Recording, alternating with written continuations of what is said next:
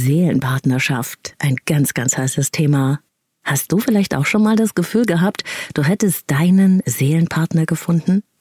Erst war alles wie magisch, unfassbar toll, so fast wie ein Rausch. Und dann kam irgendwann die Katastrophe? Damit bist du nicht allein. Warum sich manche Beziehungen wie eine Droge anfühlen können, warum Bindungsstörungen aufgrund eines bestimmten Hormoncocktails in uns in die emotionale Abhängigkeit und in eine regelrechte Beziehungssucht führen können. Und was eigentlich Bindungstraumata sind und wie du sie erkennen kannst, das erfährst du in dieser Episode. Außerdem gibt's Antworten auf die Fragen, was haben meine Beziehungsprobleme eigentlich mit meiner Kindheit zu tun? Wieso finde ich ruhige Beziehungen irgendwann langweilig? Und warum verwechseln wir die Gefühlsachterbahn in toxischen Beziehungen ganz leicht mit Liebe? Vor allem aber geht es darum, wie kann es gelingen, doch noch eine sogenannte sichere Bindung zu leben und gelingende Partnerschaften? Los geht's.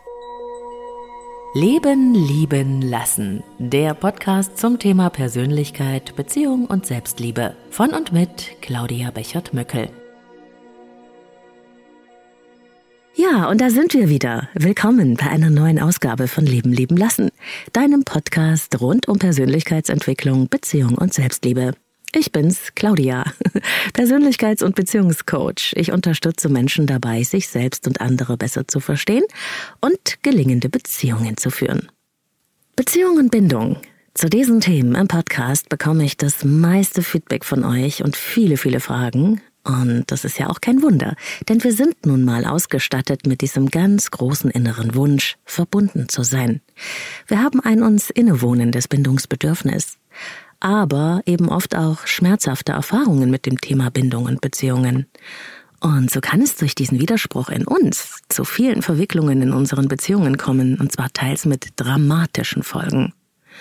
Zum Beispiel, dass wir uns nach sicherer Bindung sehnen, aber in uns ein unbewusstes Programm dazu führt, dass wir genau das verhindern. Und zwar ohne es zu merken. Das ist tricky. Und deshalb müssen wir an dieses heiße Eisen unbedingt nochmal dran. Bindung und Beziehung, Bindungsangst, Bindungstrauma, Seelenpartnerschaft, Beziehungssucht, toxische Beziehung. Bei all diesen Themen werden wir heute nochmal tief graben. Und dazu habe ich mir eine wunderbare Interviewgästin eingeladen. Kati Körner von der Bindungsstil Akademie ist Bindungstherapeutin. Sie ist Expertin für Bindungstraumata und Bindungsstörungen.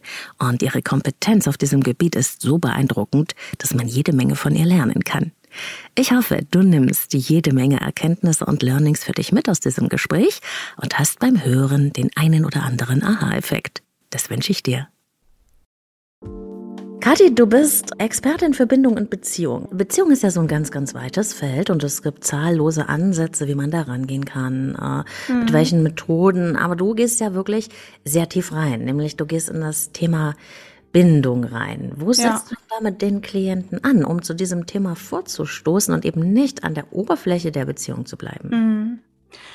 Bindungstraumatisierte Menschen haben in der Regel sehr diffuse Grenzen. Das heißt, sie spüren sich in der, vor allen Dingen in der Interaktion mit anderen Menschen nicht wirklich, weil der Fokus nach außen gerichtet ist. Ne? Das ist auch eine, eine Strategie, die sie entwickelt haben in der Kindheit Sie haben ihre Eltern beobachtet und geschaut, wie sie sich verhalten können, um entsprechend die eigenen Bedürfnisse befriedigen zu können. Und diese Entwicklung guter Grenzen ist ganz wichtig, weil das hört man immer wieder von äh, bindungstraumatisierten Menschen auch, das berichten sie auch, dass sie sich schnell gestresst fühlen, wenn sie zum Beispiel unter vielen Menschen sein müssen. Es ist anstrengend für sie, ja, weil sie eben den Kontakt zu sich selber nicht halten können in der Interaktion mit anderen Menschen. Mhm. Ich beschreibe das gerne so, dass, dass das so ein Gefühl ist, als würde man nach außen kippen. Ne? Also, dass man ja, innen die Anbindung verliert. Gut, sehr schöne Beschreibung. Während man eben im Außen verbunden ist und dass es oft nur so ein Entweder-Oder gibt. Also entweder ich spüre mich oder ich bin nach außen verbunden und ist die Kunst ja. oder der Weg ja. dahin äh, zur ja, Gesundung, will ich mal sagen, zur gesunden Beziehung eigentlich ist, ich bleibe in mir angebunden, während ich mich im Außen verbinde. Ne? Genau. Das, ja, das ist eine schöne Beschreibung. Wie hängt denn das eigentlich miteinander zusammen? Wieso, wenn ich ein mhm. Beziehungsproblem habe, ist das nicht A normal und B, wieso muss ich da was mit meinem inneren Kind verstehen? Ich weiß mhm, aus meiner eigenen ja. Arbeit mit Klienten, dass das ja erst einmal ein Prozess ist, diesen Zusammenhang herzustellen, ähm, dass mhm. die Beziehung eben nicht nur ihre Wurzeln im Jetzt hat, sondern unsere Bindungsprägungen einen so starken Einfluss darauf haben dieses Bindungsthema entsteht letzten Endes ja in der Interaktion mit unseren Eltern. Das ist unsere erste intime Beziehung, mhm. die wir haben. Und diese, die Art oder ich sage auch immer gerne, die Klangfarbe dieser Beziehung bestimmt, wie wir unterbewusst Beziehung definieren für uns selbst. Oft ist es dann halt im Erwachsenenalter so, dass wir schon eine klare Vorstellung davon haben, wie wir uns eine intime Beziehung vorstellen und dass sie harmonisch äh, sein sollte, auf Augenhöhe und so weiter. Mhm. Aber wenn da im Unterbewusstsein andere Erfahrungen abgespeichert wurden, dann äh, haben wir Schwierigkeiten mit der Umsetzung. Mhm. Weil wenn unsere unterbewussten Überzeugungen auf irgendeine Art und Weise in den Konflikt mit unseren bewussten Vorstellungen kommen, dann siegt immer unser Unterbewusstsein. Und das sind dann diese Situationen, die wir wahrscheinlich alle auch erlebt haben schon, wo wir bestimmte Dinge tun oder unterlassen und im Nachhinein uns dann fragen, wieso habe ich das getan? Warum? Mhm. Das ist doch überhaupt nicht sinnvoll gewesen. Also es übernimmt dann unser Unterbewusstsein in bestimmten Situationen einfach die Regie. Ja, ich erkläre das gerne an dem Eisbergmodell, ne, dass äh, die Eisbergspitze praktisch unser bewusster Verstand ist, der eine klare Absicht haben kann, zum Beispiel, ich will eine gute Beziehung und die soll so und so sein, aber ja. dass wir eben den Eisbergrumpf mitdenken müssen, der ja. das 90 Prozent ausmacht und in dem halt diese inneren Muster ne, darüber, wie wir sind, wer die, wie die Welt ist und wie die anderen sind, wohnen. Und wenn das in zwei Richtungen zieht, wie du sagst, dann gewinnt eben immer der Eisbergrumpf. Ne?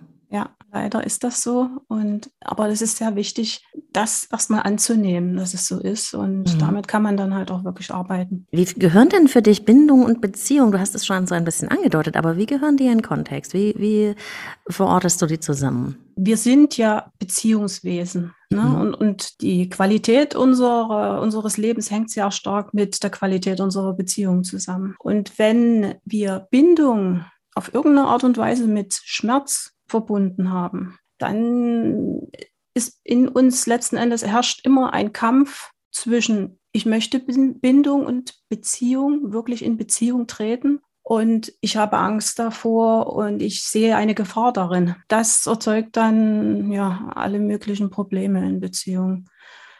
Ähm, man sieht es bei bindungsgestörten Menschen ja auch oft daran, dass äh, die Problematik sich sehr stark in den intimen Beziehungen, also in den Beziehungen zu Menschen, die uns wichtig sind, die uns nahestehen, mhm. Äh, zum Tragen kommen. Und im beruflichen Bereich mag das überhaupt nicht der Fall sein. Da bin ich vielleicht sehr kooperativ und äh, gut dazu in der Lage, auch mit Konflikten umzugehen. Aber in, im Privaten hapert es dann. Und das liegt dann halt daran, dass dieser alte Schmerz zutage tritt und letzten Endes gelöst werden will. Deshalb tritt er ja immer wieder zutage. Mhm. Ja, das ist auch was, was ich oft sehe, ne? oder auch vermittelt zu vermitteln versuche, dass in den Beziehungen ja auch so eine Art Aufgabe steckt, nämlich was über uns zu verstehen und unsere Muster, ne? und die im besten Falle natürlich auch zu verändern. Ne? Ja, genau. Das ist auch dann der Grund, warum wir oft das Gefühl haben, ich komme immer wieder, ich rutsche immer wieder in die gleichen Muster hinein. Wenn etwas nicht gelöst ist, bekommt man die Chance halt ein zweites, ein drittes oder auch, auch ein viertes Mal. Ja, und das fühlt sich ja nicht immer so schön an, ja. äh, wenn man noch eine Runde drehen muss, aber im Nachhinein kann man schon sehen, es war halt notwendig. Ne? Ja, genau. Jetzt hast du ja schon darüber gesprochen, dass sich diese Bindungsstile, diese Verbindungsmuster sehr früh in unserem Leben einprägen, nämlich in den Beziehungen zu unseren Eltern, ob uns das jetzt schon bewusst ist oder nicht. Und in der Bindungsforschung werden ja da verschiedene Bindungsstile gezeigt, festgelegt. Mhm, Insgesamt ja. sind es vier. Vielleicht, äh, dass du die noch mal kurz ähm, auseinander nimmst, was so die wesentlichen sind, die in deiner Arbeit vorkommen. Sicheres Bindungsverhalten, das ist halt die, das Bindungsverhalten, was wir alle gern hätten. Mhm. Wir fühlen uns in Beziehungen sicher. Wir fühlen uns aber auch in Beziehungen frei. Also wir können, wir sind in der Lage, diese beiden Aspekte zusammenzubringen, uns mhm. frei und gebunden in einer Beziehung zu fühlen. Und genau das unterscheidet ein sicheres Bindungsverhalten vom unsicheren Bindungsverhalten. Wir bekommen das nicht unter einen Hut. Und die unsicheren Bindungsstile sind drei Bindungsstile, die sehr häufig vorkommen. Allerdings muss man sagen, dass das diese Bezeichnungen dieser Bindungsstile sind nur äh, Erklärhilfen, ja. um das Verständnis äh, für diese Zusammenhänge leichter zu machen, weil es gibt unendlich viele Überschneidungen. Mhm. Ja, also die meisten Menschen, die, mit denen ich arbeite, sind nicht einem Bindungsstil haargenau zuzuordnen, sondern da sind Überschneidungen da. Ein wichtiger Bindungsstil, der sehr häufig vorkommt und das ist auch das, der Großteil meiner Klienten, sind Menschen mit ängstlich vermeidendem Bindungsstil. Mhm. Dieser Bindungsstil ist besonders anstrengend für die Betroffenen selbst und auch für ihre Partner. Und es hat was damit zu tun, dass Menschen mit diesem Bindungsstil ganz besonders ambivalent in ihrem Verhalten sind. Die Bezeichnung sagt es ja schon, das sind ängstliche Aspekte sehr ausgeprägt und vermeidende Aspekte im Verhalten. Mhm. Und die Betroffenen pendeln im Prinzip permanent zwischen vermeidenden Bewältigungsstrategien, ich stoße meinen Partner weg und ängstlichen Strategien, bitte komm wieder her, verlass mich nicht, hin und her. Das sind also auch die Kandidaten, die ganz besonders oft in On-Off-Beziehungen mhm. landen, die dann halt auch sehr destruktive Zyklen entwickeln und entsprechende Abhängigkeiten auch. Also das ist ein ganz wichtiger Bindungsstil. Das sind ja eigentlich die, die mit der Bindungsangst, ne? Das ist auch so eine, eine Sache, die ich ein bisschen anders sehe, vielleicht mhm, als manche Therapeuten. Aus meiner Sicht haben alle Menschen mit unsicherem Bindungsmuster, egal welcher Couleur, beide Aspekte in sich. Sie haben vermeidende Aspekte, also Bindungsangst, und sie haben ängstliche Aspekte, Verlustangst in sich. Eine dieser Ängste zeigt sich stärker in ihren genau. Beziehungen. Ja. Ne? Also das andere ist im Prinzip der Schattenaspekt. Mhm. Der ist aber auch da. Der gehört zum Menschen dazu. Man sieht ihn in der Regel selbst aber eben nicht. Deshalb mhm. Schattenaspekt. Und nur ist ja aber das, äh, was ja mit der klassischen Bindungsangst äh, bezeichnet wird, ne, so umgangssprachlich, ja das, was man an der Wirkung im Außen sieht, also was man am Verhalten dieses Menschen sieht. Ja, und das ist ja. ja bei denen mit vermeidenden Bindungsstil oft das, dass sie am Anfang ganz stark eine Beziehung wollen, weil ja, ja da dieses Hinzu, äh, diese Hinzubewegung noch sehr stark ist und eben der Wunsch, wie du gesagt hast, nach der Bindung, nach der Beziehung und wo sie auch ein ganz starkes Gefühl in sich spüren. Und dann, wenn sie angedockt sind oder wenn die Beziehung Beziehung da ist oder wenn sie connected sind, dann wieder die Rückzugstendenzen kriegen oder die Angst, einvereinnahmt ja. zu werden ja. oder so, ne? Genau. Ja. Der zweite wichtige Bindungsstil, den ich also auch in, der, in, meiner Arbeit sehr häufig erlebe, ist das ängstlich überinvolvierte Bindungsverhalten. Das mhm. sind also die Menschen, die ihre Verlustangst, diesen Aspekt sehr stark spüren in Beziehungen und sich in der Regel immer unsicher fühlen, weil ein unterbewusstes Glaubensmuster da ist, das ihnen sagt, ich werde sowieso immer verlassen, ich bin nicht gut genug, ich bin mhm. nicht lebenswert. Auch das ist natürlich ein Bindungsmuster, was Menschen sehr belasten kann, weil sie einfach in Beziehung nicht entspannen. Ne, also sie fühlen sich immer bedroht und es entsteht natürlich ein großer Druck auf den Partner, der letzten Endes jede Leichtigkeit aus einer Beziehung vertreibt. Mhm. Ja, es ist ja für das Gegenüber, selbst wenn das ein Mensch ist, der sichere Bindungsmuster hat, ist es schwierig, immer wieder Rückversicherung zu geben, immer wieder zu erneut zu erklären und erklären zu müssen, in Anführungszeichen. Es ist okay, ich bin da. Ja. ja.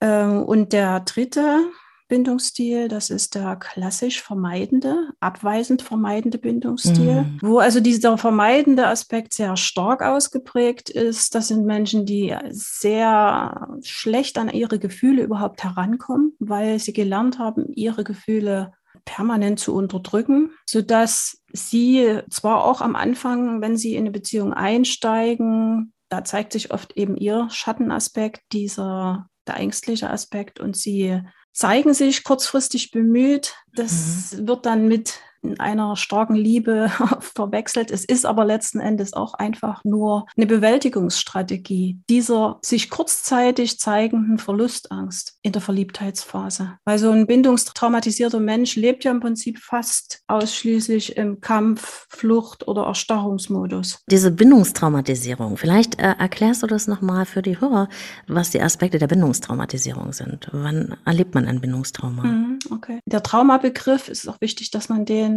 aus einem anderen Blickwinkel betrachtet. Das Ereignis ist nicht das Trauma, sondern die Interpretation einer Situation, also eine sehr subjektive Geschichte. Wenn ein Kind in einer bestimmten Situation heftige Gefühle entwickelt, negativer Art, und es hat keine Möglichkeit der Verarbeitung dieser Gefühle, weil da keine Bezugsperson da ist, die es unterstützt, die es begleitet in dieser Situation und ihm hilft, das aufzulösen, dann äh, spaltet das Kind einen Teil seiner Psyche ab, verdrängt es, lehnt es ab und äh, hat keinen Kontakt mehr dazu. Mhm. Das führt dazu, dass im, im Laufe der Zeit, wenn solche Erfahrungen öfters gemacht werden, äh, eine gewisse Selbstentfremdung entsteht. Und Selbstentfremdung ist immer auch an Schamgefühle gekoppelt. Diese Selbstablehnung letzten Endes ist es, die Menschen in Beziehungen, wenn sie in Beziehung zu anderen Menschen treten, unsicher macht. Weil sie sich dann verlieren. Ja. Mhm. Die Selbstentfremdung, woran kann ich die denn merken? Also ich bemerke die bei vielen meiner Klienten und Klientinnen. Aber wenn da jemand jetzt jemand zuhört, woran könnte ich merken, Kathi, dass ich mhm. Tendenzen zu einer Selbstentfremdung habe? Ist das so ein Selbsthass, ne? das, was ja auch oft vorkommt, dass man sich sagt, ja, ich bin aber auch zu blöd oder warum mache ich das immer so schwierig? Was sind die Aspekte der Selbstentfremdung? Na, auch das ist sehr unterschiedlich. Es gibt Menschen, die das tatsächlich sehr gut beschreiben können, dass sie sich eben zum Beispiel oft leer fühlen, unsicher und nicht so richtig wissen, was sie eigentlich im Leben wollen und wer sie sind. Die können das wirklich Aha. ausdrücken.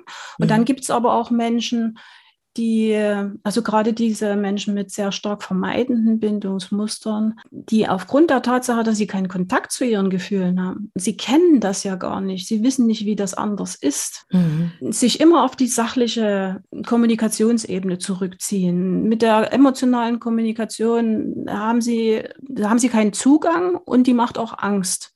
Also das ist auch so ein Merkmal, woran man das erkennt, dass Menschen sehr von sich selbst entfremdet sind, weil unsere Gefühle sind letzten Endes wie eine Art Navi durchs Leben. Wenn ja. wir die nicht wahrnehmen, dann verlieren wir zwangsläufig den Kontakt zu uns selbst. Wir entfremden uns von uns selbst. Wenn mhm. Menschen sozusagen flüchten auf die Sachebene permanent. Ja, das kann ich ja. sehr gut. Also um es ganz banal zu machen, was du gerade beschreibst, hat eher damit zu tun, dass das ein unbewusster Entschluss des Kindes ist. Ich, ich fühle nicht mehr so doll, dann fühle ich auch nicht mehr den Schmerz und dann ja. hilft das ja. Mal ursprünglich ist das ja eine wie du es schon gesagt hast, Bewältigungsstrategie, aber später mhm. im Leben habe ich halt dadurch keinen Zugang mehr zu meinen Emotionen, weil man nicht nur die guten Emotionen oder die schlechten abspalten kann, sondern dann eben ein Großteil der Emotionen nicht mehr zugänglich ist und dazu damit ein Großteil zu mir selbst. Ne? Genau, genau. Und es bleibt aber, das ist das Fatale dann gerade für solche Menschen, die keinen Zugang mehr haben zu ihren Gefühlen, diese innere Sehnsucht nach Bindung bleibt, die ist uns angeboren. Also wir haben mhm. angeboren ein, ein Bedürfnis, ein Grundbedürfnis nach Liebe und Verbindung zu anderen Menschen und ein Bedürfnis nach Authentizität und wir selbst sein. Ne? Ja. Und das bleibt, das geht nicht weg. Und deshalb ist das äh, gerade bei Menschen mit stark vermeidenden Bindungsmustern oft so, dass sie sich halt im Außen, in der Welt immer wieder kurzfristig Befriedigung suchen auf der materiellen Ebene oder halt auch mal hier und da über eine neue Beziehung. Aber sie sind halt permanent auf der Suche. Mhm. Eigentlich auf der Suche nach sich selbst, wissen es aber nicht. Sie glauben halt, ja, wenn ich dies oder jenes noch erreiche oder bekomme oder in irgendeiner Art und Weise etwas besorgen kann, was mich ausfüllt, dann ist endlich gut, dann bin ich endlich angekommen. Und das ist ja. natürlich ein, eine Illusion und dieser Weg findet kein Ende. Das ist ganz wunderbar, wie du das beschreibst und äh, auch äh, den Aspekt, das erste, was du gesagt hast, nämlich dass Menschen, die eine Bindungsstörung haben, häufig den Anfang einer Beziehung besonders lieben und egal, ob sie vermeidend oder abhängig äh, sind, diesen Anfang von etwas, wo sie sich ja vollständiger fühlen, also wo sie Zugang zu ihren Gefühlen zum Beispiel haben oder wo mhm. jemand, der dazu neigt, sich abhängig zu machen, dann eben sich äh, ganz souverän fühlt. Die verwechseln das ja dann ganz oft mit Beziehung, diese Verliebtheitsphase. Ja. Kannst du das nochmal erklären, wieso das kommt? Also es hat ganz viel mit Projektion zu tun. Ne? Mhm. Also ich projiziere bestimmte Sehnsüchte und Wünsche in mein Gegenüber und es hat auch was damit zu tun mit diesen abgespaltenen Aspekten.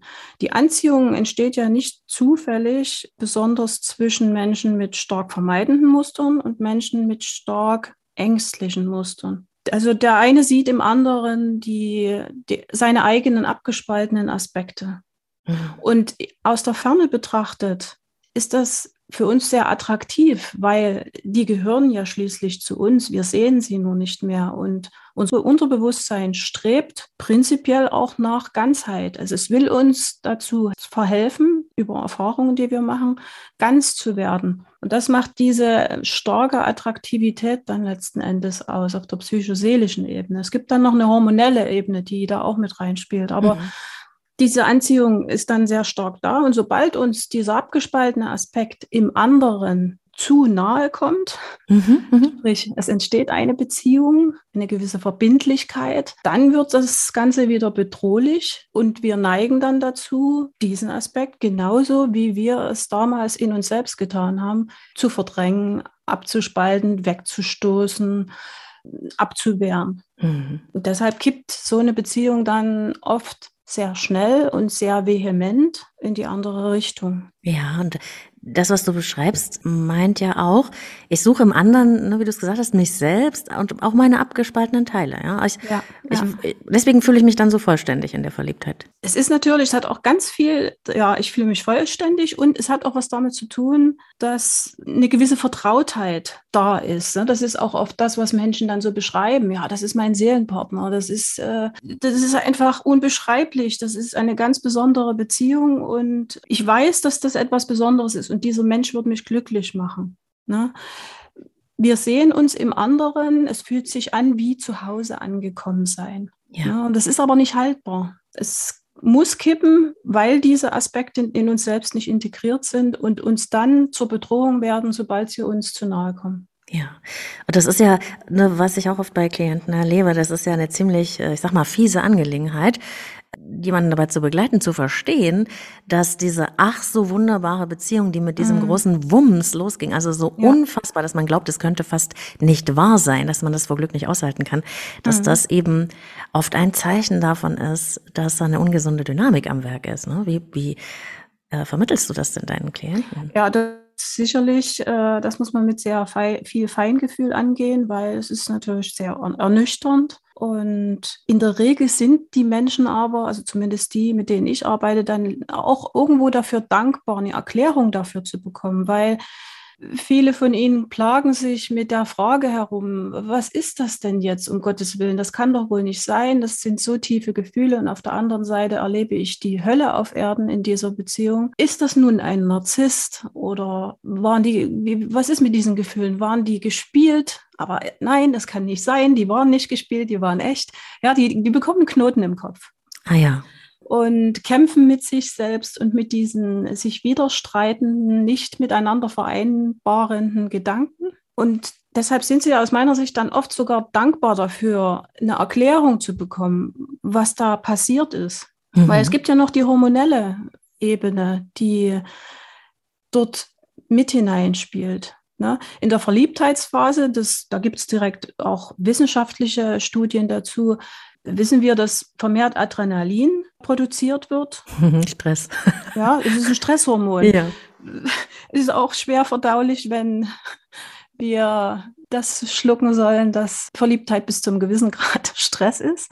Aber es gibt natürlich ja auch noch ein anderes Hormon, was da freigesetzt wird in der Verliebtheitsphase und das ist unser Bindungshormon, das mhm. Oxytocin. Und dieser Hormoncocktail in der Verliebtheitsphase von Adrenalin und Oxytocin führt zu diesem tranceähnlichen Zustand, dieser Euphorie, diesem ja, unbeschreiblichen Gefühl. Und in so einer sogenannten toxischen Beziehung oder Seelenpartnerschaft, wie man es nennen will, das ist ja nur ein anderer Blickwinkel auf die Geschichte, haben wir es auch mit diesen beiden Hormonen zu tun, die sich aber dann abwechseln, die nicht gleichzeitig im Körper produziert werden, sondern in der Phase, wo der Partner sich mir zugewandt verhält, diese Phasen, die gibt es zwar dann immer seltener, aber sie gibt es halt, produziere ich extrem viel Oxytocin und fühle mich entspannt und wohl und ich erleichtert. Und dann gibt es wieder diese Phasen, wo ich meine Verlustangst sehr stark spüre, Adrenalin produziert wird und ich ja, in dieses, ne, diesen Kreislauf der negativen Emotionen und der Angst gerate. Also da, auch dort spielen dann wieder diese beiden Hormone eine große Rolle, aber eben nicht mehr kombiniert wie in der Verliebtheit, sondern in Intervallen. Und das führt in die Sucht, das führt in die emotionale Abhängigkeit. Das ist also tatsächlich so, dass das ja eine Droge ist, die eine emotional, stark emotionale Abhängigkeit erzeugt, die dann eben mit Liebe verwechselt wird.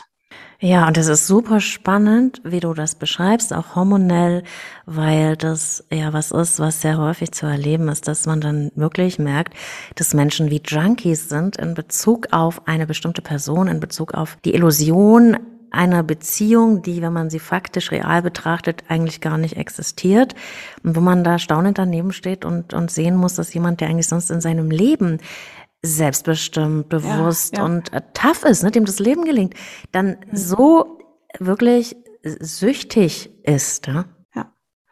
Und das ist tatsächlich nicht zu unterschätzen und es ist wie eine Sucht zu behandeln.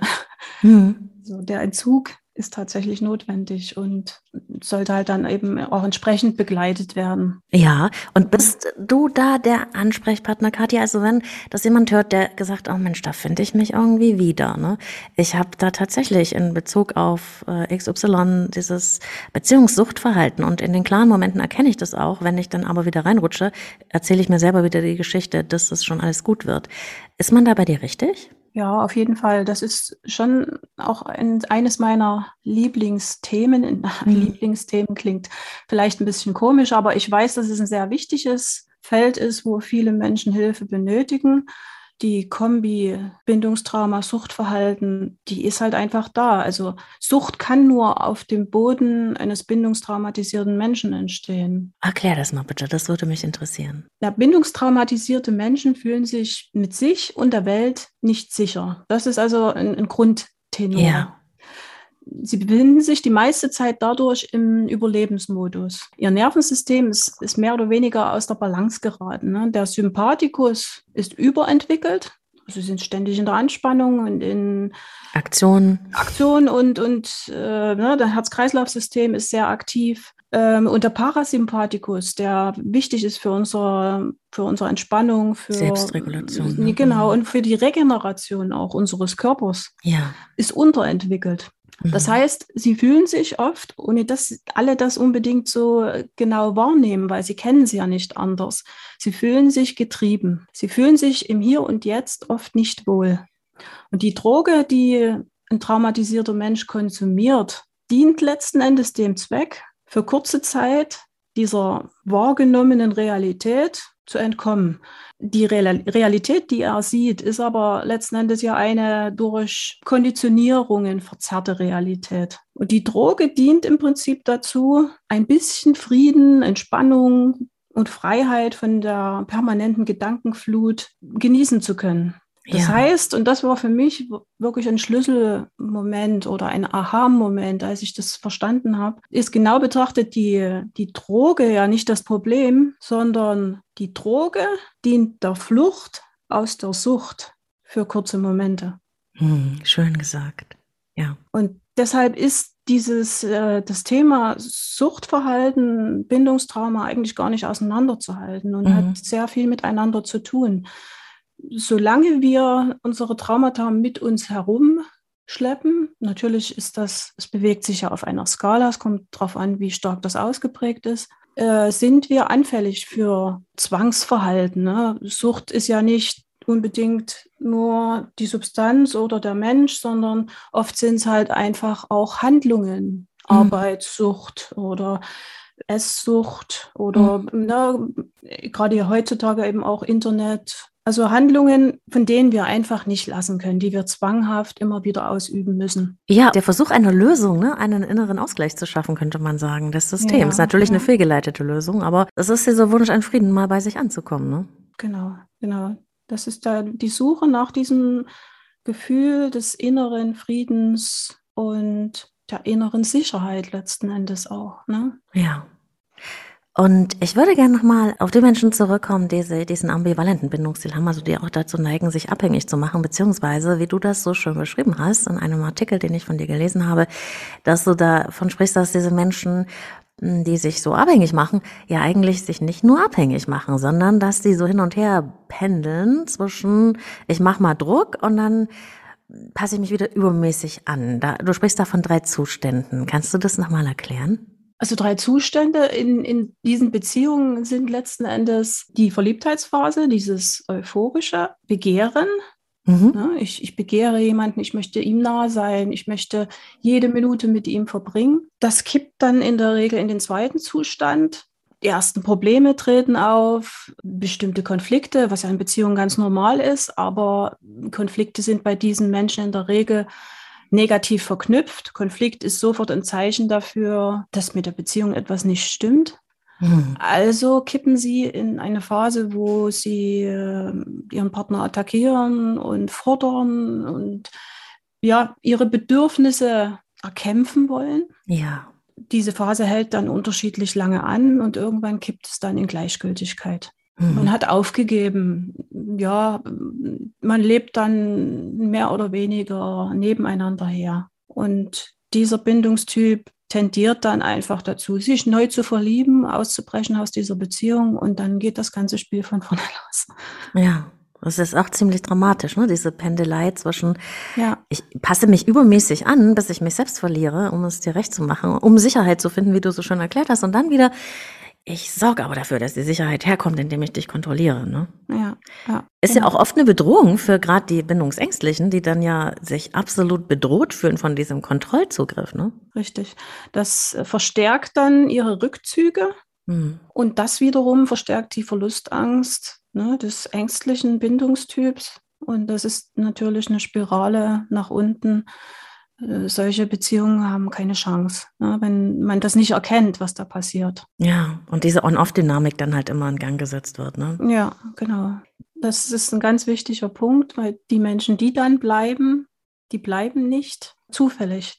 Das mhm. hat dann etwas damit zu tun, dass sie sich in diesen Beziehungen tatsächlich unterbewusst irgendwo wohlfühlen. Also das ist eine Komfortzone letzten Endes wieder, die sie dort erleben und deshalb das nicht schaffen, klare Grenzen zu setzen. Das sind in der Regel auch Menschen, die sagen, ja, wenn ich einen Partner oder einen, einen potenziellen Partner kennenlerne, der sehr zugewandt ist und der mich versteht, der verlässlich ist, der ist langweilig für mich. Das äh, interessiert mich nicht. Ne? Mhm. Ja? Also diese Anziehung entsteht halt nicht umsonst. Das ist halt wichtig, dass man das sich immer wieder klar macht. Was ist der Grund dafür, dass ich diesen Menschen so attraktiv finde? Ja. Und da wieder, ne, wie du es schon angesprochen hast, weil ich es halt irgendwie schon kenne. Also es ist mir vertraut, auch wenn das Vertraute ja nichts Angenehmes ist, sondern wie du es ganz am Anfang unseres Gesprächs beschrieben hast, wenn halt Bindung, unser wichtiges äh, Grundbedürfnis, verknüpft wird mit Angst oder Stress, dann ist in uns das beides so angelegt, als wäre das so stimmig. Ne? Aber das genau. ist es natürlich nicht. Aber es kommt uns dann irgendwie vertraut vor. Und ja. da hast du jetzt gerade was Wichtiges angesprochen, was ich Troubleshooter nenne und was ich tatsächlich auch, das kann ich ja mal hier preisgeben, auch ja. von mir kenne. Das habe ich früher in Beziehungen an mir beobachtet, mhm. ähm, dass ich, ähm, wenn es zu ruhig wurde, ne? also wenn es ähm, zu harmonisch wurde, dann habe ich, ne, das betrachte ich heute so, früher habe ich es anders gesehen, aber da habe ich tatsächlich mh, hm, Stress verursacht, also Streits ja. vom Zaun gebrochen. Ja. Und da, diese emotionale Achterbahnfahrt, die dabei entstanden ist, das hat irgendwie dazu geführt, dass ich mich deutlicher spüren konnte. Mhm. Wie denkst du darüber? Genau, das ist also ein häufiges Muster, eben gerade bei Menschen, die beide Aspekte relativ ausgewogen in sich tragen, den ängstlichen Aspekt und den vermeidenden Aspekt. Die brauchen die Achterbahnfahrt. Also äh, Sie haben das in Ihren äh, frühkindlichen Beziehungen meistens auf irgendeine Art und Weise erlebt, dass ja, dass manchmal ein bisschen Chaos entstanden ist und, und äh, vielleicht ein Elternteil oder eine Bezugsperson nicht so verlässlich war, wo das Kind immer in, gewissen, in einem gewissen Spannungszustand gelebt hat und erstmal geschaut hat, okay, wie ist dieser Elternteil heute gerade drauf und wie muss ich mich verhalten, um mich da anzupassen. Und das sind halt dann Menschen, die tatsächlich diese Situation unbewusst immer wieder herstellen wollen. Das Unterbewusstsein strebt danach, das zu erleben. Und wenn es das Außen nicht hergibt, ja, dann kreiere ich mir das halt.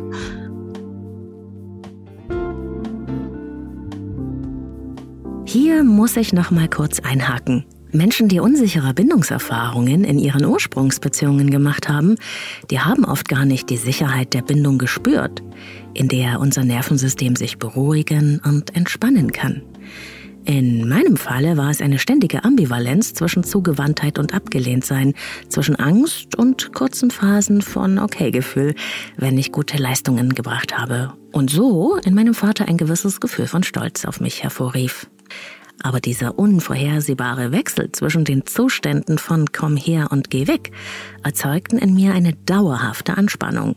Wie bei einem Hund, der auf ein Leckerli wartet und es mal bekommt und mal nicht. Man nennt das intermittierende Verstärkung. Wenn einem diese Unberechenbarkeit der Bindung widerfährt, von der man so abhängt, dann ist die Ruhe einer sicheren Erwachsenenbindung fast unerträglich.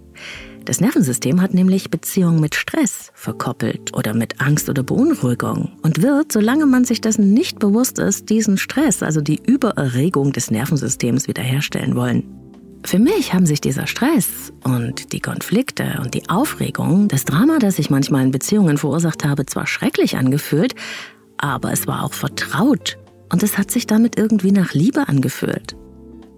Ich musste erst mal lernen, dass Beziehung auch ein emotional sicherer Raum sein kann, ohne fortlaufende Anspannung und Drama.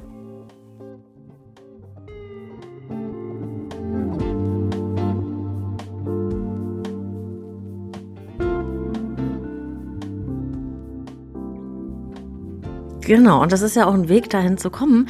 Und ich sage das ja nicht ohne Grund, weil wenn man sich mit solchen Themen beschäftigt, auch wie du vielleicht, ne, dann hat man ja in der Regel eine eigene Erkenntnis gehabt oder man geht selten so tief rein, wenn man nicht einen persönlichen Bezug dazu hat. ja, definitiv. Was, was ist es denn bei dir? Magst du was dazu sagen? Also ich bin unter diesem sehr häufig auftretenden klassischen Spannungsbogen aufgewachsen äh, narzisstischer Vater, sehr charismatisch und durchsetzungsfähig und co-abhängige Mutter, die extrem unsicher war. Und die Glaubensmuster, die daraus entstanden sind, die konnte ich im Prinzip nicht miteinander vereinbaren. Auf der einen Seite war das das Glaubensmuster, ich kann nicht gut für mich sorgen, ich bin nicht gut genug, ich kriege das alleine alles nicht gebacken.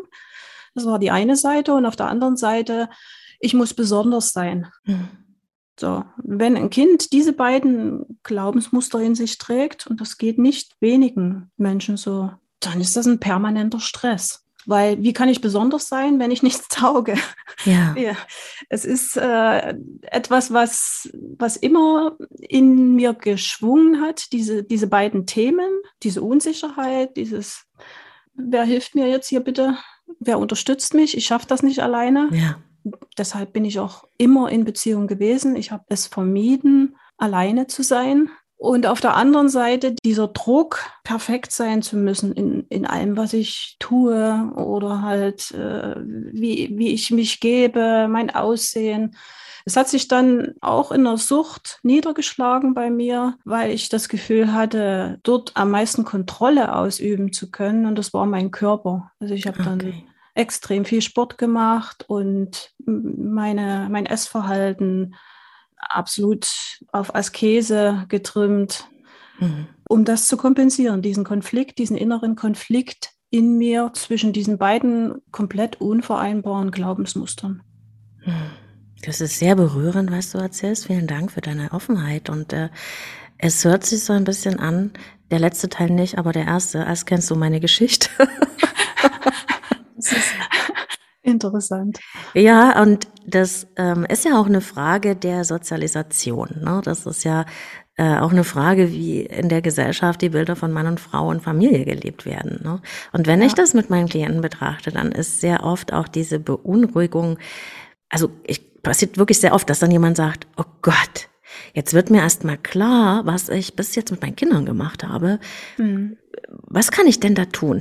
Kann ich das dann nach ganz machen? Und ich gucke immer sehr darauf, dass man versteht, Eltern müssen nicht perfekt sein. Es geht nur ja. darum, diese Absicht zu haben, dem Kind eine sichere Bindung zu vermitteln, auch wenn, also Kinder sind nicht aus Watte, da kann auch mal was wackeln. Es geht eigentlich um dieses, um die Tendenz der Erfahrung. Oder wie würdest du das als Expertin für Bindung betrachten? Ich sehe das ganz genauso wie du. Also es ist überhaupt nicht notwendig, perfekt zu sein. Das wäre auch dramatisch, weil wer ist das schon? Aber ich denke, zwei Dinge sind im Umgang mit unseren Kindern besonders wichtig. Wir sollten darauf achten, unsere Kinder als Individuum wahrzunehmen. Das ist meiner Meinung nach ein ganz wichtiger Punkt. Und es gibt Beziehungen letzten Endes immer eine Ebene des Tuns und eine Ebene des Seins. Und in vielen Familien herrscht das Tun in der Interaktion mit den Kindern absolut vor. Also hast du aufgeräumt, sitzt du, sitzt bitte ordentlich da, putzt ja die Zähne, was müssen wir jetzt noch erledigen? das sind alles auch nötige Dinge, unstrittig. Wir brauchen unsere Routinen und unsere Abläufe. Das gehört zum Leben dazu. Aber wenn eine Beziehung extrem tunlastig ist, also immer sich alles nur um das Tun dreht mhm. und diese andere Ebene, die Ebene des Seins, zu kurz kommt oder teilweise, leider Gottes ist es oft immer noch der Fall, gar nicht zum Zuge kommt, dann ist das äh, sehr destruktiv fürs Kind, weil es sich nicht gesehen fühlt. Mhm. Und wenn es mit diesen Kindheitserfahrungen dann in die Erwachsenenwelt tritt, fühlt es sich permanent nicht gesehen. Ne? Es wird Situationen, wo es gesehen wird von anderen Menschen, wo es ähm, Menschen trifft, die aufmerksam sind mit ihm, es wird diese Situationen gar nicht wahrnehmen. Ne? Der Fokus ist immer auf der Bestätigung des alten Glaubensmusters.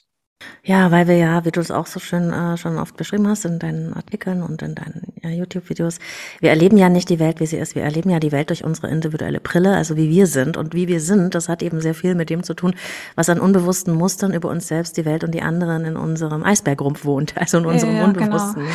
Genau, genau. genau.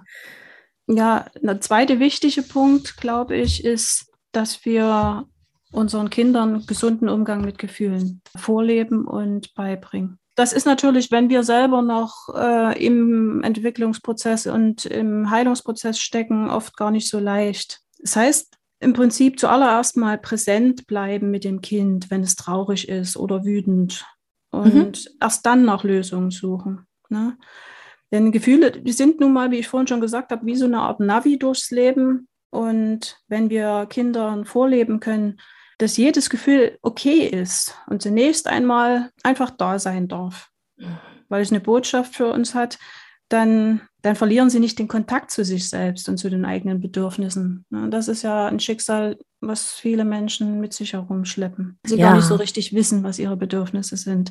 Wie wollen sie sie dann kommunizieren, wenn sie sie nicht kennen? Ne? Ich denke, Eltern tendieren heute nicht mehr so oft wie früher dazu, ihre Kinder für negative Gefühle direkt zu bestrafen. Das ist seltener geworden. Das war ja in den früheren Generationen auch immer noch gang und gäbe. Aber was leider immer noch oft passiert, ist, dass Eltern bestimmte Gefühle ignorieren oder minimieren, beziehungsweise versuchen dann davon abzulenken. Mhm. Und so kann das Kind ja seine Gefühle nicht, nicht verarbeiten es bilden sich auch bestimmte Glaubenssätze rund um das Thema Gefühle dann letzten Endes wieder. Die sind nicht okay, die machen mir Schwierigkeiten, die schaffen Distanz und so weiter. Mhm. Und ja. wenn ich das so dich beschreibe, dann kriege ich gleich Gänsehaut. Ne? Das erinnert einen an so viele Sachen, so das ist Gefühle wegmachen, ne? so bagatellisieren. Mhm. Ne? Ja ach, du musst doch jetzt nicht traurig sein. Das ist gut gemeint, aber es bedeutet eigentlich, du solltest dieses Gefühl jetzt nicht haben. Ne? Mhm. Und wie ja, viel genau. es Eltern schwerfällt, also wenn ich dann an meine eigenen Eltern denke, dann kann ich mir an keine Situation von Trost erinnern, ne? Von, ja, ja komm mal her, du bist jetzt traurig, ne? Ja, das kann genau. ich verstehen. Ja. Ne? Das, ich kenne das nicht, ne? Das, das, dass man das in sich wiederfinden kann, dieses, Gefühle sind wie so Besucher, die, die kommen, die wollen unbedingt zur Tür eingelassen werden, aber die gehen auch mal wieder, wenn sie mal da sein ja, durften. Ja, genau, genau, genau. Das ist also etwas, was immer noch sehr vielen Menschen schwerfällt. Aber wir sollten halt als Eltern dann auch darauf achten, wiederum, auf uns selbst.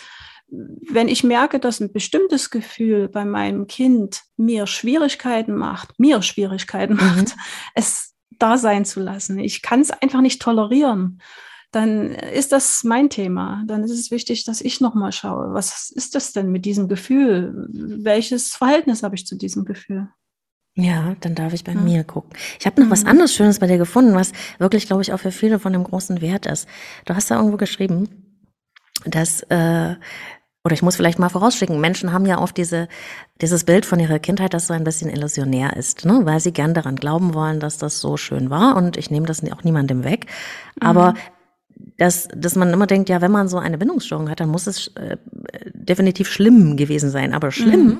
ist gar nicht die Kategorie, denn du schreibst da so, dass viel häufiger, als dass einem Kind etwas Schlimmes angetan wird, das eine Wirkung hat, ist das, was ihm oft gefehlt hat. Ja, also das, ja. das, was nicht das, was passiert ist, sondern das, was nicht passiert ist. Zuspruch, Sicherheit, Liebe, Geborgenheit, ja. Genau. Und ganz besonders bei vermeidenden Menschen, also ne, Menschen mit sehr stark vermeidenden Bindungsmustern, ist das in der Regel der Fall, dass da äh, eine Bezugsperson gefehlt hat, die eben diese Zuwendung, diese verlässliche, ruhige, aufmerksame Zuwendung dem mhm. Kind gegeben hat die hat in der Regel gefehlt. Die kennen das nicht. Ne? Und was wir nicht kennen, vermissen wir letzten Endes erstmal auch nicht wirklich. Deshalb ist das häufig für Menschen mit diesem Bindungsmuster so schwer, diesen ersten Schritt überhaupt zu wagen, sich mit dem Thema Gefühle überhaupt auseinanderzusetzen. Mhm. Ja, weil das ist negativ verkoppelt und ja, warum sollte ich das denn tun? Das macht das Leben doch nur kompliziert. Also das ist so diese, diese Hürde, die äh, erstmal über, überwunden werden muss. Mhm.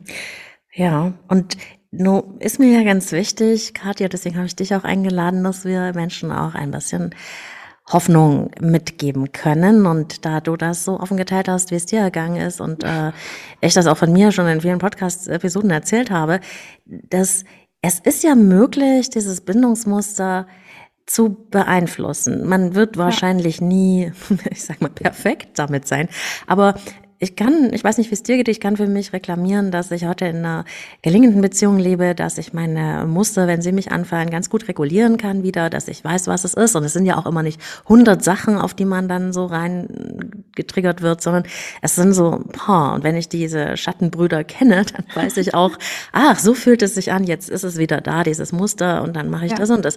Wie geht's denn dir damit? Ganz ähnlich, so wie du auch beschrieben hast. Ich denke, das Wichtigste ist zu erkennen, okay, das ist ein Prozess und der wird auch nicht von heute auf morgen vorbei sein, der mhm. wird mich begleiten. Aber je besser die Qualität unserer bewussten Eigenwahrnehmung ist, mhm. desto einfacher wird dieser Prozess. Und ein ganz wichtiger Punkt aus meiner Sicht ist die Arbeit mit den Triggersituationen, weil ich versuche das meinen Klienten auch immer wieder ans Herz zu legen. Seht das immer als Heilungschance. Ein Trigger, eine Triggersituation ist eine Heilungschance. Vielleicht ist es auch ganz interessant, auch noch sich mal diesen Triggerbegriff anzuschauen. Ne? Da kommt ja aus der Waffenindustrie. Wow. Und Trigger ist ein ganz kleines Teilchen in einer Pistole oder in einem Gewehr. Ein ganz mini kleines Teilchen. Und du kannst es betätigen, so oft du willst. Es wird nichts zur Folge haben, wenn das Gewehr nicht geladen ist. Sprich, wenn da keine Munition mhm. im Gewehr vorhanden ist. Es geht also darum, und dazu laden uns Triggersituationen ein, diese Munition, die wir in uns herumschleppen, alten Schmerz, alte, nicht verarbeitete, verdrängte Gefühle anzusehen und zu, zu verarbeiten. Na, dann kann der Trigger irgendwann triggern, wie er will.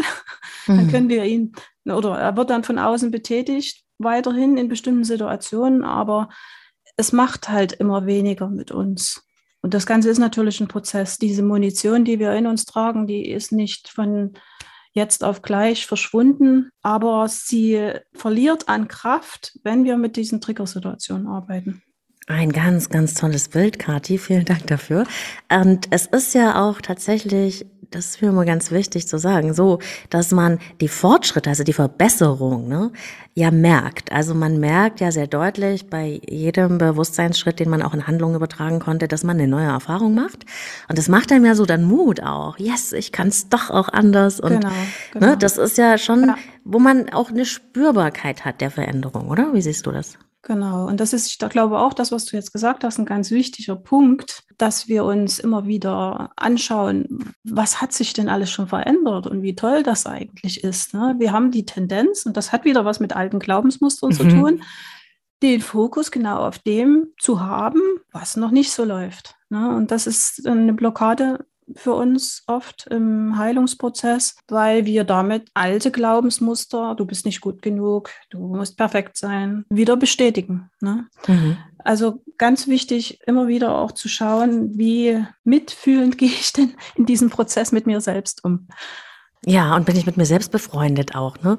Ja. Und auch das ja. kann man ja lernen. Und ich weiß nicht, wie es dir dabei geht, aber ähm, ich erinnere gerade gestern so eine Situation wieder mit einer Klientin, die ich schon länger begleite. Und wenn man dann sehen kann, was jemand mit dem, was man zusammengearbeitet hat, auf den Weg bringt, dann bin ich so berührt davon, wie das ganze ja. Leben dieses Menschen ändert. Ja. Mit diesem kleinen Besteck, was man da zusammengearbeitet hat, was das für eine gigantische Wirkung hat. Und das ist nicht zu unterschätzen, oder? Es kann ja wirklich alles verändern, wenn wir die Muster in uns ähm, ich sag mal, reparieren oder so ein bisschen in die Gerade bringen. Genau, das ist auch ein, ein, ein schöner Erkenntnisprozess, weil wir ja allein dadurch, dass wir erkennen, okay, wenn ich etwas in mir verändere, dann verändert sich das Außen automatisch auch. Ich mache andere Erfahrungen und ich bin kein Opfer. Ich, ja. ich habe es selber in der Hand. Ein ganz wichtiger Punkt, denke ich auch, dass wir aus diesem Opfergefühl herauskommen. Mhm.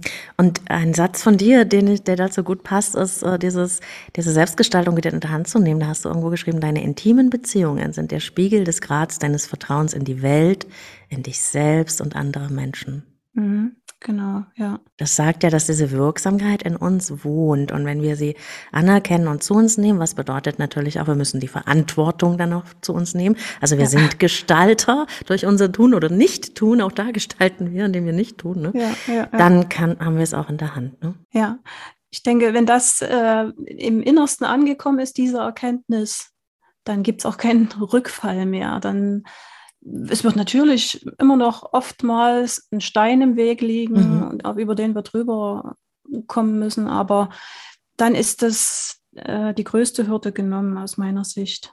Ich danke dir von ganzem Herzen für deine Einblicke, für deine Expertise und auch für das, gerade was du für die Welt und die Menschen tust. Das ist wirklich ich ganz, ganz großartig. Also habe ich dich ja auch gefunden und ähm, ich weiß, du bist auf YouTube, du bist auf Instagram, du bist online, hast eine Webseite. Wo finde ich dich noch? Ja, das ist im Prinzip erstmal alles. auf meiner Website äh, findest du die, die Angebote, die, die ich habe. Ich denke, so eine Grundmessage würde ich dir gerne noch mitgeben. Mhm. Dass wir immer im Auge behalten sollten, dass wir Beziehungswesen sind. Es gibt Menschen, die sagen, ja, ich kann auch ohne andere Menschen sein, aber das ist in der Regel aufgesetzt. Wir sind Beziehungswesen und unsere Lebensqualität ist abhängig von der Qualität unserer Beziehung. Und es geht nicht darum, die große Liebe zu finden, sondern darum, nach diesen Barrieren in uns zu suchen, die wir gegen sie errichtet haben und ja, die dann schön. aufzulösen. Ja, und ich versuche das so wie du, ganz ähnlich, über eins zu eins Sitzungen, gepaart mit individuellen Anregungen und Aufgaben für die Zeit zwischen diesen Terminen für mich ist das ein, ein, effektiver Weg, weil ich versuche damit die Möglichkeit zu nutzen, die Art und Weise, wie unsere unbewussten Glaubensmuster entstanden sind, einzubauen. Ne? Also mhm. unsere unbewussten Glaubensmuster sind entstanden durch bestimmte wiederholte Erfahrungen mhm. in der Kindheit, die mit, ein, mit einem starken Gefühl verknüpft waren. Ja. Und, und wenn ich das äh, für die Veränderung dieser Glaubensmuster nutze, dann muss ich eben auch darauf achten, auf diese Kontinuität und Wiederholung, in diesem Fall halt dann gepaart mit einem positiven Gefühl. Mhm. Deshalb ist mir das wichtig, dass die Klienten also zwischen diesen Sitzungen, die ich ihnen anbiete, in denen wir Schattenarbeit machen und uns äh, eben auch wirklich auf die Verarbeitung von Gefühlen konzentrieren, dass sie was an der Hand haben, mit dem sie tagtäglich auch arbeiten. Genau, ein Besteck, sag ich dazu gerne. Oh, ja, das ist ein schönes Wort dafür. Oder ein, ein Handwerkszeug. So ist es.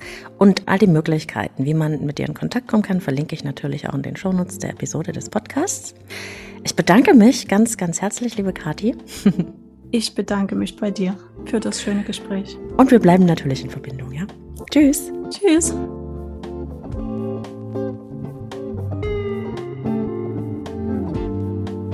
Was für eine Frau. Kati Körner von der Bindungsstilakademie. Viele ihrer Inspirationen findest du auf Instagram und Facebook, aber auch auf ihrer Website. Kati gibt sehr viel von ihrem Wissen raus und allein davon kannst du jede Menge mitnehmen und dich inspirieren lassen. Alle Kontaktmöglichkeiten zu Kati findest du natürlich in den Shownotes dieser Podcast-Episode.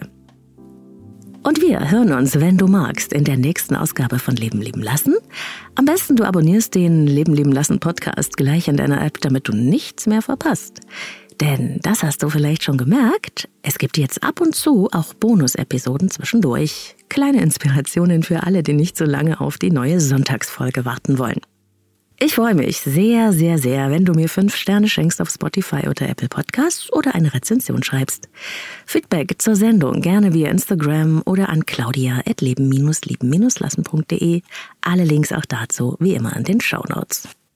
Alle Podcast-Episoden in der Übersicht, jede Menge Blogartikel rund um Persönlichkeitsentwicklung und Beziehung, wie immer auf meiner Website leben-lieben-lassen.de. Dort findest du ja auch meine geführten Meditationen im Audioshop und alle Infos zum Coaching mit mir, online oder in Präsenz. Ich arbeite mit Einzelklienten und Paaren. Wenn du ein persönliches Thema hast, das du gern mit mir besprechen möchtest, dann vereinbarst du am besten dein persönliches Kennenlerngespräch über das Kontaktformular und dann schauen wir, ob wir uns von beiden Seiten eine Zusammenarbeit vorstellen können und wie diese aussehen könnte. Du findest mich auch auf Facebook und Inside Timer, der Meditations-App und einen Leben lieben lassen Telegram-Kanal gibt's auch.